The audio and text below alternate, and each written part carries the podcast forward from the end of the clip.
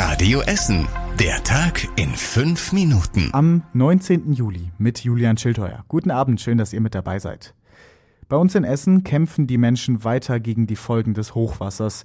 Die größten Hochwasserfolgen bei uns in der Stadt gibt es weiter in Kupferdreh. Die Menschen dort räumen auf und sehen erst jetzt, wie viel das Wasser eigentlich zerstört hat.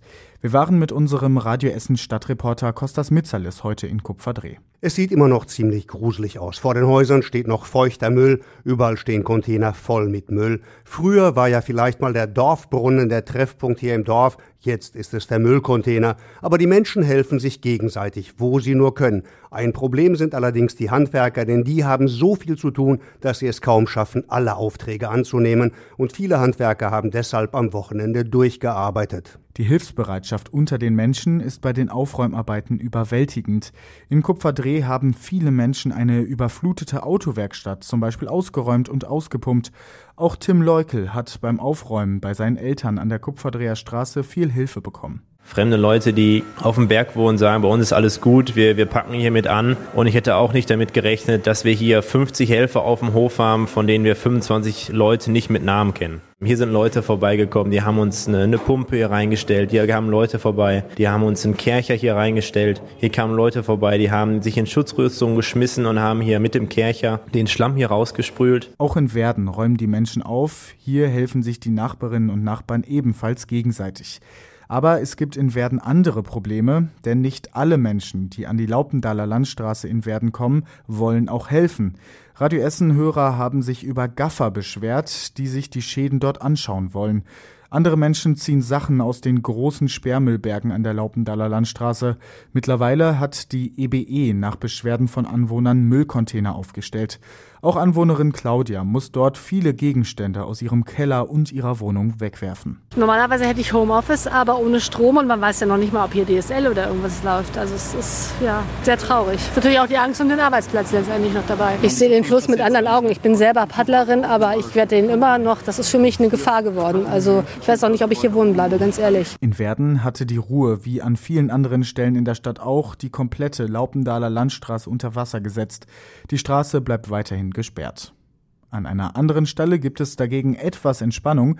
Die Feuerwehr hat bei uns in Essen jetzt alle Hochwassereinsätze abgearbeitet. Seit Mittwoch waren es insgesamt rund 500. Viele konnten nur zusammen mit freiwilligen Helferinnen und Helfern abgearbeitet werden, heißt es.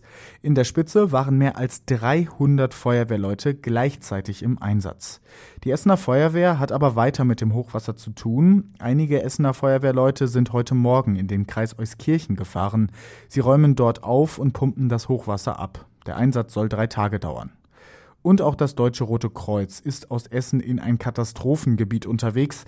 Die freiwilligen Helferinnen und Helfer sind jetzt im rheinland-pfälzischen Schuld. Dort versorgen sie die Menschen vor Ort, die teilweise ihre Häuser verloren haben. Außerdem räumt das DRK vor Ort auf. Mit an Bord nach Rheinland-Pfalz sind tütenweise Lebensmittel und Wasserflaschen. Sachspenden allerdings nicht. Die können in dem zerstörten Dorf nicht gelagert werden. Das DRK sagt deshalb, wir brauchen keine Sachspenden mehr. Und das war überregional wichtig. Da ist natürlich auch das Hochwasser in ganz Deutschland ein großes Thema gewesen. Die am heftigsten zerstörten Katastrophengebiete in NRW und Rheinland-Pfalz sollen 400 Millionen Euro Soforthilfe bekommen. So sollen zum Beispiel Straßen wieder gebaut werden. Und es gibt noch ein trauriges Update. Stand heute 19.15 Uhr sind 160 Menschen in Deutschland durch das Hochwasser gestorben. Und zum Schluss der Blick aufs Wetter. Nur ein paar Wolken sind am Abend und in der Nacht noch am Himmel. Es wird mit 12 Grad aber kühler. Morgen dann ein Sonne-Wolken-Mix und 24 Grad. Die nächsten Nachrichten aus Essen, die gibt's morgen um 6 Uhr wieder im Programm bei Radio Essen und jederzeit zum Nachlesen auf radioessen.de. Jetzt wünsche ich euch aber erstmal einen schönen Abend.